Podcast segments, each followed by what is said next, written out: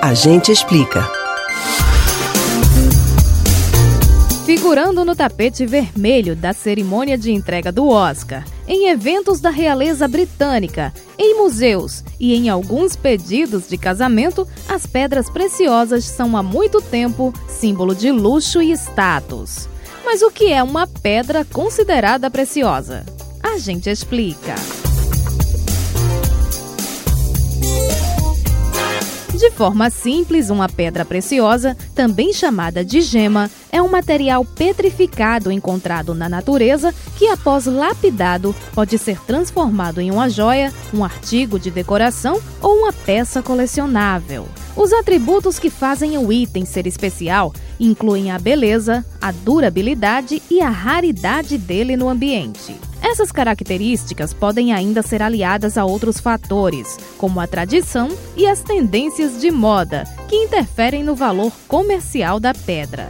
Um dos exemplos mais valiosos é o famoso diamante, que é bem-aventurado em todos esses quesitos. Para qualificar a beleza, são considerados aspectos como cor, brilho, transparência e até a dispersão da luz e outros efeitos ópticos.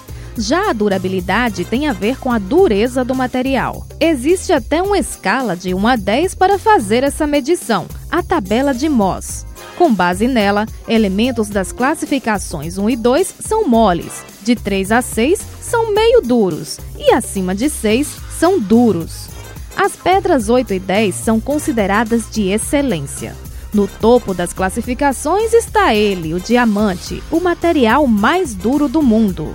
De acordo com cientistas, o bonitão suporta cerca de 9 mil vezes a pressão atmosférica antes de se quebrar. Assim, ele só pode ser arranhado por outro diamante.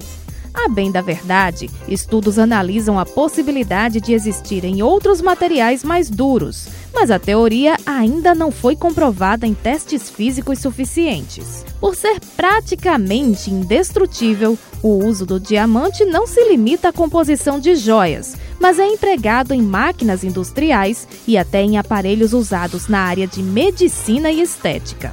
Uma análise que também é feita para definir o valor comercial de um exemplar específico é a pureza. Com um tipo de lupa, os especialistas verificam se no processo de formação da pedra ela adquiriu bolhas de ar, fissuras ou pingos de líquido. Como é de se imaginar, quanto mais pura e transparente, mais cara. No mundo inteiro existe uma ampla variedade de gemas. Só no Brasil são encontrados mais de 100 tipos. Além dos diamantes, as esmeraldas e os rubis estão entre as gemas mais valiosas.